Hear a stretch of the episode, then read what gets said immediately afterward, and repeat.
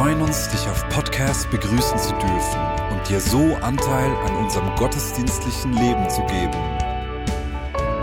Wir danken dir für jede Form des Mittragens. Mit einer Online-Spende auf der Website kannst du die Vision der Vineyard Bern finanziell unterstützen. Wir wünschen dir viel Inspiration beim Hören der Botschaft und Gottes Segen.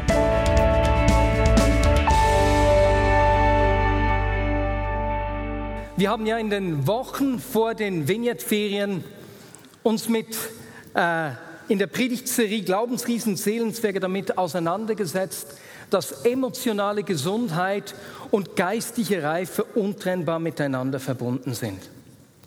Es ist zehn Jahre her, dass ich ein Geschenk entdeckt habe, das sowohl für emotionale Gesundheit als auch für geistliche Reife ein entscheidender Schlüssel ist. Und zwar, dass Gott uns an seiner Ruhe Anteil geben will.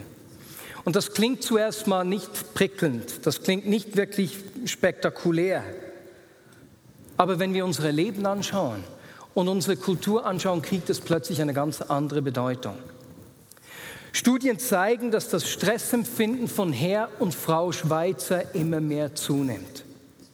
Zwei von drei Erwachsenen sagen, dass sie regelmäßig wegen Zeitmangel gestresst sind. Und im August stand in der Sonntagszeitung sogar, dass diese Überforderung bereits in der Schule beginnt. Jeder dritte Schüler leidet an Burnout-Symptomen. Ist das nicht unglaublich? In einer Studie haben Erwerbstätige zum Ausdruck gebracht, was sie denn am meisten unter Druck setzt, am meisten stresst. Und der Hauptpunkt, der erste Punkt, den sie genannt haben, sind häufige Unterbrechungen. Na, Mitarbeiter, die kommen, Mails, die beantwortet werden wollen, Telefonate, die reinkommen, SMS und so weiter und so fort. Wir müssten so oft x verschiedene Dinge gleichzeitig erledigen, dass wir oft überfordert sind.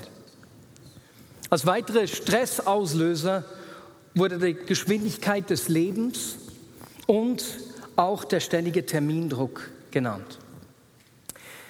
Was mich etwas erstaunt hat, war eine andere Studie, die die KPT letztes Jahr erstellt hat. Die Zeitstudie 2017 zeigt, dass Frauen auffällig häufiger gestresst sind als Männer. Und zwar, ob sie Kinder haben oder nicht. 35 Prozent der Frauen stehen häufig oder fast immer unter Zeitstress. Frauen mit kleinen Kindern, bei denen sind es 43 Prozent. Bei den Männern sind es total nur 25 Prozent. Und deswegen titelt das Schweizer Fernsehen auf seiner Webpage, Schweizer Männer sind gestresst, Frauen noch viel mehr. Viele Schweizerinnen und Schweizer finden, sie hätten ständig zu wenig Zeit. Jetzt mal eine kleine Frage, wie sieht das hier bei uns aus? Wer würde von sich sagen, ja, das könnte ich von mir auch sagen, das erlebe ich auch oft, Hände hoch. Ja, schön hoch, dass man sieht. Wenn wir uns das vor Augen führen, ist das Geschenk, das Gott uns an seiner Ruhe Anteil geben will, eine ganz wichtige Sache. Und deswegen wende dich doch kurz der Person neben dir zu und sag ihr, Gott will dir an seiner Ruhe Anteil geben. Wir müssen das aussprechen, bevor wir da weitergehen, damit wir uns das besser dann mitnehmen können. Gott will dir an seiner Ruhe Anteil geben.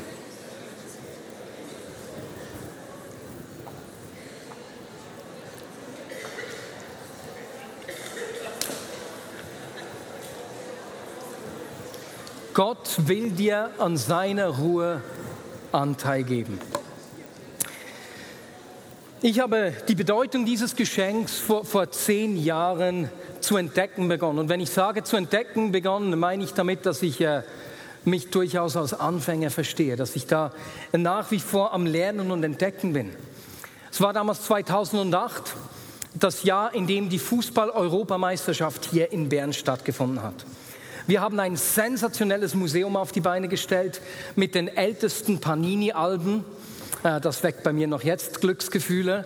Und gleichzeitig auch mit Bällen, die von Kindern in Slumgebieten erstellt wurden, um so diesen Kontrast zwischen Kommerz äh, und eben der Armut auch zu zeigen. Und meine Frau hat mich in dieser Zeit oft darauf hingewiesen, Marius, äh, plane dir Erholungszeit. Nein, und ich habe mich etwas schwer getan, ihr zuzuhören. Erstens, weil es immer viel Arbeit gab und ich nie fertig wurde. Und gleichzeitig, weil ich auch das Gefühl hatte, ja, jeder ehrenamtliche Mitarbeiter, der sich in der Vignette Bern engagiert, engagiert sich auch in der Freizeit. Also kann ich mir keinen Ruhetag gönnen. Hätte ich doch besser auf meine Frau gehört. Während der Euro habe ich etwas ganz Wichtiges vergessen. Und ich war so sauer auf mich selbst und hatte dummerweise am gleichen Tag auch noch Krach mit meinem Vater. Das hat dann dazu geführt, äh, dass ich richtig gestresst war. Als ich am nächsten Morgen, an einem Dienstagmorgen aufstehen wollte, äh, bin ich aufgewacht. Ich nahm das Laptop nach vorne. Bereits das sieht man, das ist nicht besonders gesund, das Laptop schon ins Bett zu nehmen. Und ich wollte zu schreiben beginnen und in mir drin hat es rotiert, aber ich konnte nichts mehr tippen. Ich konnte nichts mehr schreiben. Da kam nichts mehr raus. Mein innerer Motor schien voll zu laufen, aber ich konnte nichts mehr machen. Es war, als würde er überdrehen. Und so konnte ich an diesem Tag nicht mehr arbeiten. Um mich abzulenken, habe ich dann am Abend meine Frau in Thun bei der Arbeit abgeholt. Wir sind am Thuner See in ein Restaurant äh, essen gegangen. Und bevor das Nachtessen serviert wurde, habe ich eine innere Stimme gehört, die zu mir gesagt hat, Marius, jetzt hängt der Motor wieder ein, aber du musst dein Leben ändern. Und ich könnt euch nicht vorstellen, wie froh ich war, dass dieser Motor zurückkam. Und vom Anfang an war es mir klar, dass ich meinen Rhythmus ändern musste, dass ich einen Ruhetag einführen muss. Das ging glücklicherweise sehr schnell. Äh, andere Dinge, die ich umsetzen musste, in denen ich mein Leben ändern musste, dauerten etwas länger. Aber diesen Ruhetag habe ich eigentlich seit dieser Woche äh, fast immer gehalten. Ich sage beinahe immer mit einer Handvoll Ausnahmen, meine Frau ist da etwas kritischer mit mir, ne? aber ich habe mich wirklich sehr gut daran gehalten. Und dieser Ruhetag, die Bibel spricht vom Sabbat, ist für mich seither zu einem richtigen Schatz geworden. Ich habe schnell gemerkt, dass dahinter unglaubliche Kraft steckt. Und auch wenn ich einiges in meinem Leben geändert habe, merke ich, dass es da in diesem Aspekt der Ruhe, Gottes Anteil zu haben, noch viel mehr zu entdecken gibt, das ich lernen will. Und deswegen, wenn ich heute darüber spreche, dass Gott uns Anteil an seiner Ruhe geben will, spreche ich durchaus auch zu mir selbst. Denn Gott will uns hier etwas schenken, wonach sich jeder Mensch sehnt. Und um die Bedeutung dieser Ruhe zu verstehen, müssen wir ganz am Anfang der Bibel beginnen. Denn dieser Sabbat, diese Ruhe begegnet uns nicht zuerst in den zehn Geboten. Wir sehen sie bereits in der Schöpfungsgeschichte. Als Gott Himmel und Erde mit allen Tieren, Pflanzen und Menschen erschaffen hat, hat am Ende jedes Tages einen Schritt zurück gemacht, hat gesehen, dass sein Werk gut war und, hat, und sagte das auch, es ist gut. Schon das alleine, dafür brauchst du Zeit, dafür brauchst du Raum. Ich muss zurückstehen, mein Tun unterbrechen, um das zu tun. Und dann kam der siebte Tag. Und da lesen wir im 1. Mose 2, Verse 2 und 3. Am siebten Tag vollendete Gott sein Werk und ruhte von seiner Arbeit aus. Und Gott segnete den siebten Tag und erklärte ihn für heilig, weil es der Tag war, an dem er sich von seiner Schöpfungsarbeit ausruhte. Gott selbst hat sich ausgeruht. Und im Vers 3 begegnet uns hier äh, der Sabbat zum ersten Mal in Verbform. Gott selbst hat seine Arbeit unterbrochen und geruht. Rabbi Shlomo Isaki sagte, dass Gott am siebten Tag die Ruhe schuf, die dem Universum noch fehlte. Und nach alter rabbinischer Auslegung wurde damit auch Gelassenheit, Heiterkeit und Frieden geschaffen. Dieser siebte Tag ist der Höhepunkt der Schöpfung. Gott selbst segnet ihn und erklärt ihn für heilig.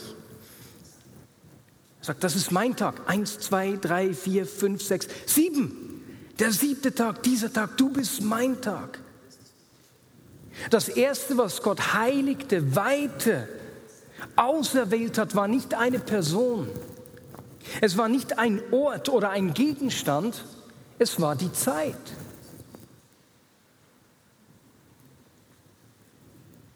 Noch bevor er sich Menschen erwählt hat, hat Gott die Zeit geheiligt und sich den siebten Tag ausgesondert. Jeder siebte Tag ist mein Tag, der Tag des Herrn, der Tag der Ruhe. Und als Gott sich Israel als sein besonderes Eigentum erwählt hat und einen Bund mit ihnen geschlossen hat, hat er ihnen mit dem vierten der zehn Gebote die Möglichkeit gegeben, an seiner Ruhe Anteil zu haben. Und deswegen lesen wir dieses vierte Gebot im 2. Mose 20, 8 bis 11. Denk an den Sabbat und heilige ihn. Sechs Tage in der Woche sollst du arbeiten und deinen alltäglichen Pflichten nachkommen. Der siebte Tag aber ist ein Ruhetag für den Herrn, deinen Gott. An diesem Tag darf kein Angehöriger deines Hauses irgendeine Arbeit erledigen. Das gilt für dich, deine Söhne und Töchter, deine Sklaven und Sklavinnen, dein Vieh und für alle Ausländer, die bei dir wohnen. Denn in sechs Tagen hat der Herr den Himmel, die Erde, das Meer und alles, was darin und darauf ist, erschaffen. Aber am siebten Tag hat er geruht. Deshalb hat der Herr den Sabbat gesegnet und für heilig erklärt. Wenn wir uns diesen Sabbat anschauen, dann möchte ich uns zuerst mal die Bedeutung vor Augen führen, die er für die Israeliten hatte. Als Gott seinem Volk am Berg Sinai den Sabbat verordnet hat, war das für sie erstmal ein Zeichen der Freiheit. Stell dir vor, dieses Volk war über 200 Jahre in Ägypten. Sie waren versklavt, sie mussten krüppeln, sie wurden ausgenutzt. Jahrelang sind sie über ihre Grenzen gegangen, sie wurden geschlagen und nun kommt Gott und sagt, hey, Ihr seid keine Sklaven mehr. Ihr seid mein Volk. Für euch, eure Kinder und sogar für eure Sklaven und Tiere gilt von nun an, ihr sollt nur noch sechs Tage arbeiten und einen Tag ruhen. Ist ein Zeichen der Freiheit. Indem er ihnen diesen Sabbat gibt, der jede Woche wiederkehrt, gibt er ihnen einen gesunden Rhythmus von Ruhe und Arbeit. Ruhe und Arbeit. Ruhe und Arbeit, lange bevor es eine Arbeiterbewegung oder Gewerkschaften gab. Gott gibt ihnen damit die Möglichkeit, Anteil an seiner Ruhe zu haben. Aber für die Israeliten ist der Sabbat nicht nur ein Zeichen der Freiheit. Er wird auch als Zeichen des Bundes bezeichnet, sowohl im dritten Mose als auch bei Hesekiel. Es ist ein Zeichen davon, dass sie das Volk der Gegenwart Gottes sind. Dieser Sabbat hat sie von den anderen Völkern unterschieden. Und ich stelle mir vor, wie da die Völker um die Israeliten herum waren und sagten, hey, schau mal, die arbeiten nicht am siebten Tag. Die kämpfen nicht mal. Kannst du dir sowas vorstellen? Das ist ja fahrlässig. Sogar ihre Sklaven arbeiten nicht. Wo gibt es denn überhaupt sowas? Das geht doch nicht. Diese Ruhe sollte sie als Volk auszeichnen. Es war eine der Arten, wie die Menschen in der damaligen Zeit wussten, dass sie das Volk Gottes waren. Du erkennst sie daran, dass sie nur sechs Tage arbeiten. Und so ist der Sabbat ein Zeichen der Freiheit. Er ist ein Zeichen des Bundes und gleichzeitig ist er für das Volk Israel auch ein Zeichen des Vertrauens. Denken wir daran, in der Zeit der Wüstenwanderung auf dem Weg aus Ägypten ins verheißene Land hat Gott sie mit Manna versorgt. Sie durften sich dieses Manna jeden Tag zusammenlesen, aber nicht zu viel, weil das ist verrottet. Und am sechsten Tag mussten sie vertrauen, dass es doppelt so viel hat und dass diese doppelte Menge am siebten Tag nicht verrotten wird, denn dann gab es nichts. Ihr Vertrauen wurde gefordert. Und noch viel mehr wäre das später der Fall gewesen. Später sollten sie sogar das Land alle sieben Jahre ruhen lassen. Sechs Jahre lang durften sie die Felder bearbeiten. Im siebten Jahr sollten sie die Böden ruhen lassen und sogar das Land sollte ein Sabbatjahr erhalten. Stell dir mal vor, welches Vertrauen das braucht. Ich darf nichts sehen. Ich darf nichts pflegen, gießen, nichts machen und, und wovon lebe ich? Was essen wir? Und auch wenn das Volk Israel das nie gelebt hat, so ist dieser Sabbat doch auch ein Zeichen des Vertrauens.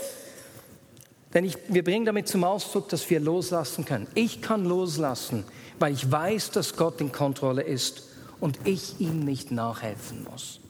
Und die vierte Bedeutung, die mir im Sabbat entgegenkommt, äh, wenn ich die, die fünf Bücher Mose lese, dann ist es, dass der Sabbat ein riesiges Fest ist. Im dritten Mose 23 führt Mose die biblischen Feste ein. Wir feiern ja nächstens eben das Erntedankfest. Aber das erste der Feste, das hier genannt wird, als äh, Fest, an dem sich das Volk versammeln soll, als heilige Versammlung, ist der Sabbat. Und der Sabbat ist für Israeliten nichts Gewöhnliches, auch wenn er jeden siebten Tag wiederkehrt. Vielmehr ist er der Höhepunkt der Woche. Er ist ein Geschenk, das seinem Volk die Möglichkeit gibt, an seiner Ruhe teilzuhaben. Und als mir vor zehn Jahren dieser Motor ausgehängt hat, mein innerer Motor, da wusste ich, dass ich meinen Lebensrhythmus anpassen muss. Von arbeiten, arbeiten, arbeiten, ich brauche Ferien, zu arbeiten, arbeiten, arbeiten, ich brauche wieder Ferien, zu Ruhe und Arbeit, Ruhe und Arbeit, Ruhe und Arbeit.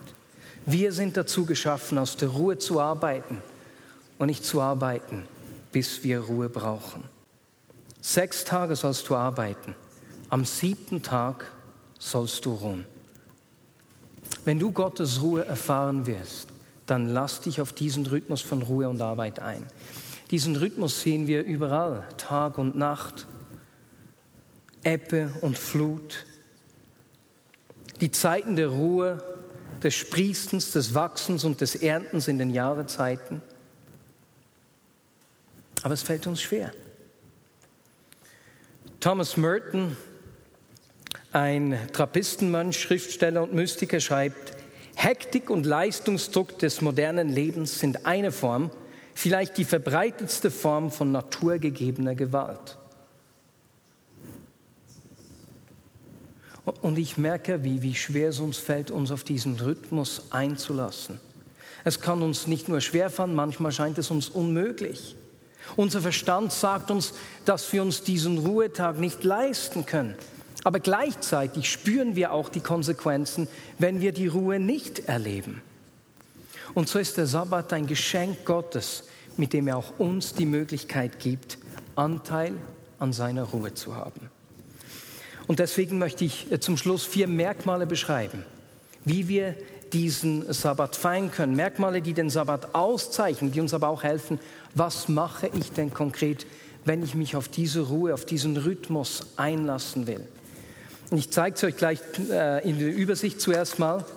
Den Sabbat zu feiern heißt erstens, die Arbeit anzuhalten, zweitens auszuruhen, drittens zu genießen und viertens Raum für Gott zu schaffen. Ich möchte die vier kurz durchgehen. Das erste, das Anhalten, Stoppen, die Arbeit unterbrechen. Der Sabbat ist zuerst mal ein Tag, an dem die Arbeit ruht. Ich höre auf zu arbeiten und sage damit Ja zu meinen Grenzen. Damit lassen wir die Illusion los, dass wir für den Lauf der Welt unverzichtbar sind. Wir anerkennen, dass Gott auf dem Thron sitzt und das Universum recht gut auch ohne unsere Hilfe regiert. Und so erinnert uns jeder Sabbat daran, aufzuhören und zu erkennen, dass er Gott ist, wie es der Psalm 46 sagt. Es lehrt uns, ihm zu vertrauen. Und ich merke, wie, wie schwer mir das mal äh, gefallen ist lang. Eben äh, bevor dieser Motor ausgehängt hat, ich konnte mir nicht vorstellen, diesen Ruhetag zu nehmen. Ich habe viel zu viel zu tun. Ich muss das erledigen, sonst leidet sonst jemand. Die Arbeit ist ja nie zu Ende. Aber dann habe ich festgestellt, dass ich viel produktiver und inspirierter bin, wenn ich diesen Ruhetag habe. Und heute muss ich nach wie vor aufpassen, äh, erstens, dass ich nicht zu sehr mit meinem Handy beschäftigt bin.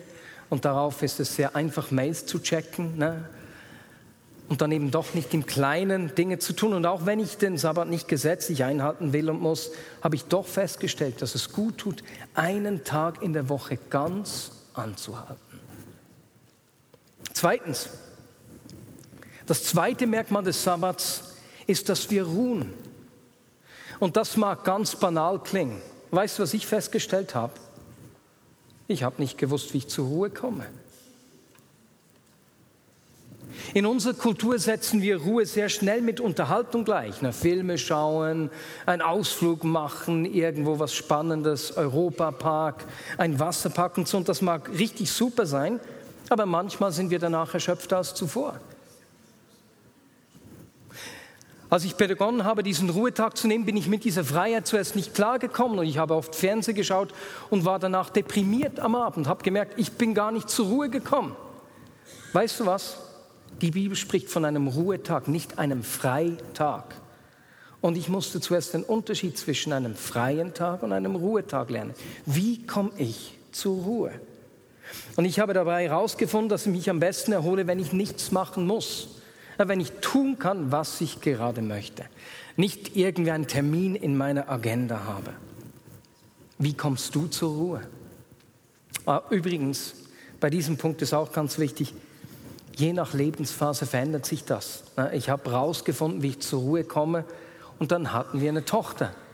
Und plötzlich musste ich mich neu finden. Wie sieht Ruhe jetzt aus? Wir sehen es gleich beim nächsten Punkt an. Der dritte ist nämlich, der dritte Bestandteil des Sabbats ist es, genießen zu können, was Gott uns anvertraut hat. Freunde, die Schönheit der Natur, gutes Essen, wie Gott, der nach jedem Schöpfungsakt sein Werk betrachtet hat und sich gefreut hat, weil es so gut war. Und weißt du, sich an Schönem und Gutem freuen zu können, braucht Zeit und Muße. Es braucht Raum. Das musste ich auch zuerst entdecken. Und deswegen mache ich heute an meinem Ruhetag, bei mir ist es eigentlich der Mittwoch immer, meistens zu 99 Prozent, mache ich Dinge, die mir Freude machen. Beispielsweise nächsten Mittwoch werde ich den ganzen Morgen mit meiner Tochter verbringen. Darauf freue ich mich schon. Sie wird schmusen wollen, dann spielen wir einfach Zeit mit meiner Tochter. Und am Nachmittag gehe ich Tennis spielen und werde den Andrew so richtig schön schlagen. Große Worte, Trash Talk gehört beim Sport manchmal dazu. Und darauf freue ich mich jetzt schon. Er spielt mehr, deswegen ist die Wahrscheinlichkeit höher, dass er mich schlagen will. Das bisschen Trash Talk hilft mich, mich innerlich vorzubereiten. Genießen Dinge, die wir gerne tun. Und viertens, viertens, und äh, das ist der Kern von, äh, des Sabbats, ist, der, ist dieser Tag ein Tag, an dem ich Raum für Gott schaffe, mir Zeit für die Begegnung mit ihm nehme. Denn dort, wo ich ihm begegne, komme ich an diesen Ort der Ruhe. Er ist es, der meine Gedanken neu ordnet, der meine Prioritäten sortiert, der mir Sorgen nimmt. Und so ist diese Begegnung mit ihm ein zentrales Element dieses Ruhetags. Ich werde aufmerksam und empfänglich dafür, ihn zu hören und ihm zu begegnen und mich eben von ihm neu ausrichten zu lassen. Und wenn wir an das Volk Israel denken, dann war der Sabbat nie eine individuelle Sache. Das war nicht etwas ich und Gott, sondern das war ein gemeinschaftliches Erlebnis. Diese gemeinsame Begegnung mit Gott als Volk war immer ganz zentral und bedeutsam. Und wenn wir miteinander Gottesdienst feiern, bringen wir etwas davon zum Ausdruck. Und so hilft mir dieser Ruhetag, mein Leben zu entschleunigen, durchzuatmen und Gott Raum zu schaffen, sodass in meinem Leben uneingeschränkt Zutritt hat. Und praktisch heißt das, dass ich neben Dingen, die ich genieße, manchmal begegnet uns Gott, in der Schönheit von Dingen, die wir sehen, ist es für mich aber oft so, dass ich ihn anbete. Ich liebe das, äh, wenn ich laut aufdrehen kann, in der Dusche, äh, laut einfach ihm meine Liebe zum Ausdruck bringen kann. Oder dann lese ich biblische Texte, äh, ich höre Teachings oder ich spreche mit anderen Menschen über ihn. Und letzte Woche habe ich etwas Neues ausprobiert. Das war auch spannend. Weil ich das Buch gelesen habe von, ähm, ähm, wie heißt der? Pete Scazzaro. Da hat er übers Schweigen gesprochen. Da habe ich mir gedacht, gut, probieren wir das mal aus. 25 Minuten des Schweigens. Des bewussten Schweigens vor Gott. Das fällt mir ziemlich schwer. Aber es ist unglaublich interessant, was geschieht, wenn ich einfach so 20 bis 30 Minuten wortlos vor Gott bin. Du begegnest, begegnest recht schnell so tieferen Schichten in dir. Das fand ich ganz schön spannend. Weißt du, in der Kirchengeschichte gibt es ganz viele solche geistliche Übungen, durch die wir Gott begegnen können. Denn dort in dieser Begegnung mit ihm werden unsere Gedanken und Prioritäten neu geordnet und wir werden von seiner Ruhe erfasst. In Matthäus 11, 28, und damit sind wir am Ende, drückt Jesus dies folgendermaßen aus. Kommt alle her zu mir, die ihr müde seid und schwere Lasten tragt. Ich will euch Ruhe schenken. In unserer schnellen, geschäftigen Zeit sagt uns Jesus genau das Gleiche. Ich will dir Ruhe schenken. Ich will dir Anteil an der Ruhe Gottes schenken. Denn der Sabbat ist das Geschenk Gottes, mit dem er uns die Möglichkeit gibt, Anteil an seiner Ruhe zu haben. Bei mir hat es diesen Schockmoment gebraucht, dass ich mich dafür geöffnet habe, wo ich nicht mehr anders konnte. Ich wollte nicht hinhören zuvor und ich hoffe, dass du nicht so dickköpfig bist wie ich, sondern dich da beschenken lässt. Meine Hoffnung ist, dass du hier nicht den gleichen Fehler machen musst wie ich. Die Veränderungen, die ich in meinem Leben äh, durchgeführt habe nach diesem Erlebnis, eben einige konnte ich sehr schnell machen, andere haben drei, vier Jahre gedauert. Und sie haben teilweise auch Durchhaltewillen gebraucht, um, um mein Leben wirklich zu verändern. Und das wünsche ich mir und dir, denn heute würde ich diesen Ruhetag nie mehr hergeben. Ganz im Gegenteil. Ich will noch viel mehr das Geheimnis der Ruhe Gottes entdecken möchtest du dich auch von ihm beschenken lassen. Wir werden jetzt zum Abschluss der Predigt einfach einen Moment ruhig sein. Und ich bitte dich in dieser Zeit der Ruhe, bevor wir dann auch das Abendmahl miteinander einnehmen werden, dir einfach vor Augen zu führen, hey, wo stehst du? Sei ganz ehrlich zu dir. Wenn du diesen Rhythmus von Arbeit und Ruhe anschaust, wie sieht es in deinem Leben aus? Zweitens, weißt du, wie du zur Ruhe kommst? Kannst du genießen? Weißt du, was du genießt? Lass uns dort einfach einen Moment uns Zeit nehmen, das vor Gott zu bewegen. Und wenn du merkst, dass du Dinge in deinem Leben ändern musst, nutze diese Zeit, wir sind immer noch in dieser Vorbereitung auf das Abendmahl, nutze diese Zeit, um das ihm einfach zu sagen wie das ganz bewusst Gott auszudrücken. Und ich bitte dich, das danach, nach dem Gottesdienst oder auch Anfang dieser Woche, einfach jemandem zu sagen.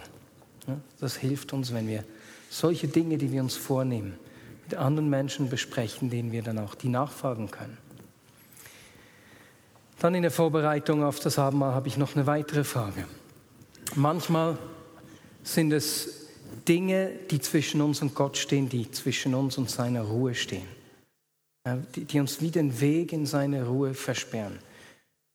Und wenn du merkst, dass es Dinge gibt in deinem Leben, wo du, na, sagen wir, wie würden die, die Indianer sagen, na, das Bleichgesicht hat eine gespaltene Zunge, na, wo dein Glauben und dein Leben nicht zusammenstehen.